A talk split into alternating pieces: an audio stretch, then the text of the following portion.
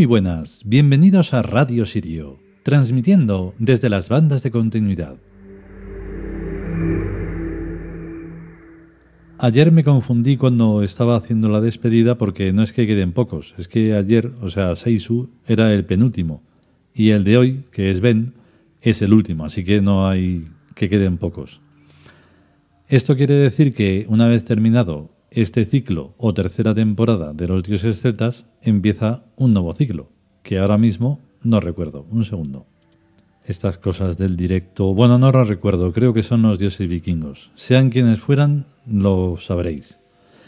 Vale, el caso es que el capítulo de hoy también es un poco complicado porque sé que no se va a entender bien. La magia de la que hablamos no es la magia de los truquitos de, de escenario, entonces en fin, no sé muy bien cómo explicarlo. La magia es la magia y entonces, aunque sean cosas bárbaras, pues así es. Sin magia ni nada, mm, uno de los países que mencionamos hace todo tipo de crímenes y bueno, pues no pasa nada, ¿no? Cada uno incluso los admiran. Pues que se sepan que están admirando algo espantoso. Así que no pasa nada. Los acontecimientos de todas maneras que ocurren en el mundo humano son todos mentira y todos están elaborados para que sean justo como quieren que sean. Por eso es mentira, no es porque opine yo que sean mentira, lo son en sí mismo. Vamos en el capítulo que si no me enrollo y en fin, en fin.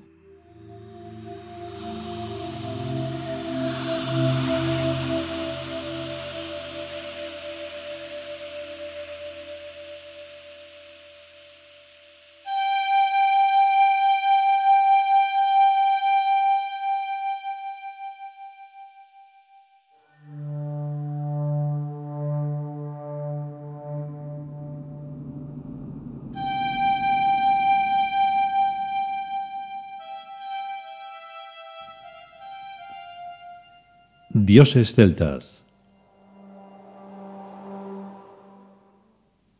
Ven. Texto. Dios del viento. Invocándolo, aun en la atmósfera más calma, produce una ligera brisa, que intensificando la invocación se convierte en viento huracanado. En el mundo de las ideas, las ideologías y la política, la invocación a Ben produce análogos efectos que en el mundo físico. El dios Ben también representa el viento interior o espíritu.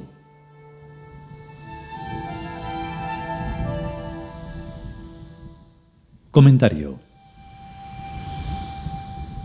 Me imagino que el dios Ben también funciona al revés, o sea que cuando hace un viento muy fuerte se le puede decir Oh Dios, ven, por favor, tranquilízate. Cálmate, hombre.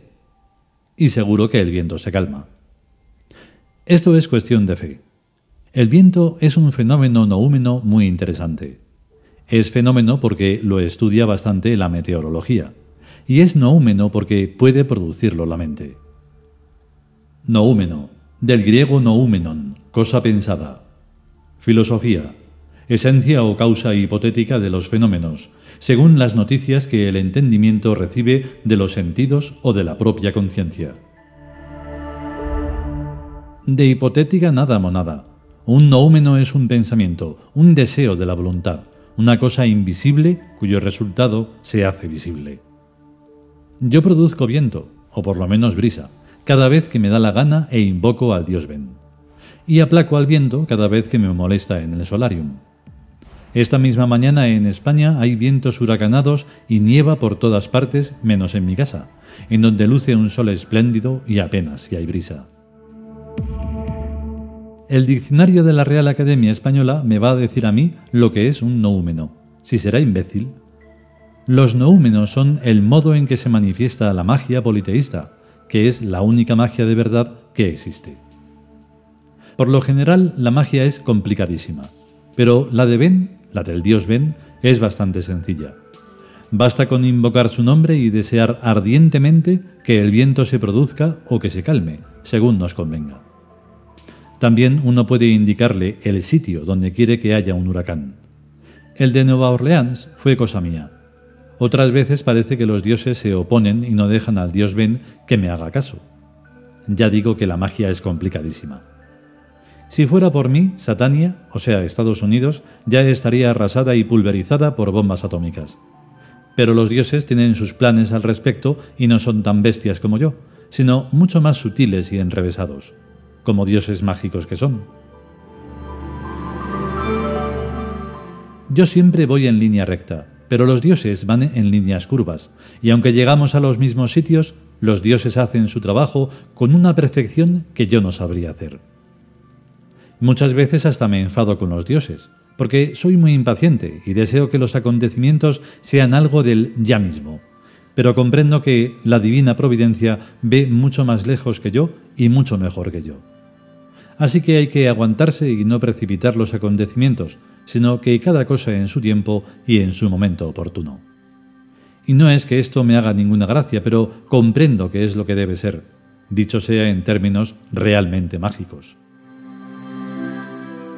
La magia no es tan descarada que los humanos primántropos puedan convertirla en una ciencia racionalista, sino que se mantiene en una fenomenología ambigua y discreta, pues lo que a los magos nos interesa son los resultados, no el convertirnos en atracciones de feria, como es Jesucristo. Yo ordené pincharle los ojos al pulpo, y un día de esos de letra y número derribaron las torres gemelas. La orden la di yo, pero los dioses se valieron de gente de los que yo no tenía ni idea para cumplirla. Y así es como funciona la magia. Uno da la orden, pero son los dioses quienes la cumplen a su modo y manera. Todo el lío que se dedujo de mi orden no podía ni imaginármelo, ni todavía me puedo imaginar las consecuencias que todavía faltan por llegar. La idea general y original es la misma que sigo teniendo, pero su desarrollo solamente los dioses pueden contemplarlo en toda su amplitud.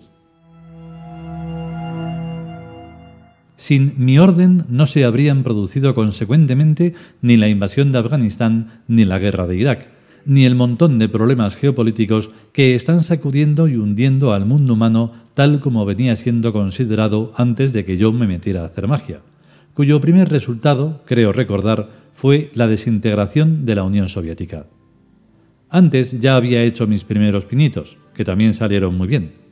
En realidad yo he hecho magia desde muy chiquinino, y a pesar de que era cristiano y católico, no muy católico ni cristiano del todo, pero lo suficiente, ya hacía magia con muñequitos de barro y con plastelina. En un único Dios nunca he creído, así que no le rezaba. Lo mío era más bien rezarle a las vírgenes, pues le rezaba a unas cuantas. Los santos tampoco me hacían mucha gracia, porque ninguno me parecía un guerrero valiente capaz de ponerle a Dios las peras a cuarto, cuando Dios se extralimitaba tiránicamente, que era lo corriente. Jesucristo así así, pero tampoco llegó a ser nunca santo de mi devoción, aunque tampoco me parecía mala gente.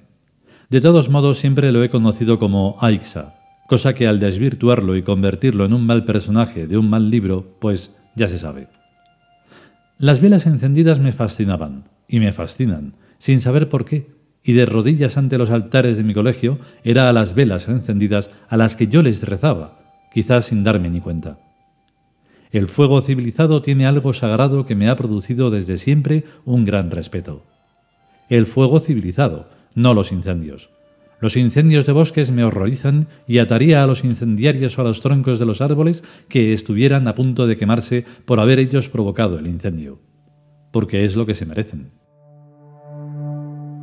No he hablado todavía de los vendavales del espíritu, en las ideologías y en las políticas, que son muy importantes, los más importantes, pero es que todo no se puede explicar a la vez.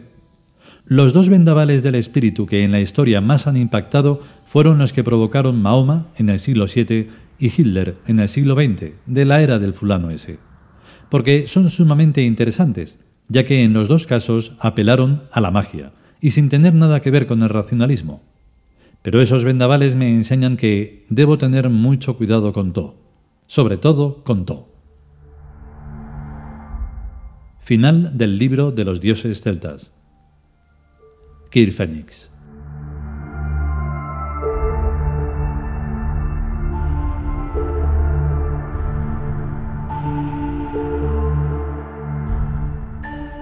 Y hasta aquí el capítulo dedicado a Ben. el dios del viento. Puede salir uno y decir, pues yo he hecho la prueba de invocarlo y no ha surgido ninguna tipo, vamos, ni siquiera brisa. Bueno, puede ser, puede ser mm, que ocurra así porque tu falta de fe sea brutal, o sea, brutal, brutal. La fe no la pongáis al lado de cosas monoteístas porque no tiene nada que ver. El monoteísmo no tiene ni idea de lo que es la fe, ni lo que es la divinidad, ni lo que es nada. El monoteísmo solo es un negocio, ya sea cristiano, judío, musulmán o lo que sea. Todo eso es negocio o manipulación, pero nada más. No tiene nada que ver con la divinidad. No sé cuántas veces hay que decirlo, pero da igual. El caso es que también puedes hacer la prueba mm, de otra forma, o sea, dejándote lo que conoces de ti, como decíamos no hace mucho, uno tiene que conocerse cada día un poco más y saber que incluso creyendo que es de una manera, luego dice, anda, si también soy de esta forma. Bueno, eso se trata de investigarlo cada uno, que cada uno tiene que ser uno mismo, no los demás. Si podemos y sobre todo si queremos, volveremos con un nuevo capítulo. En esta ocasión con el que corresponda, que yo creo que es los dioses vikingos. Sea como fuere, ya lo pondré escrito en la presentación de este capítulo. A estar bien. Hasta luego.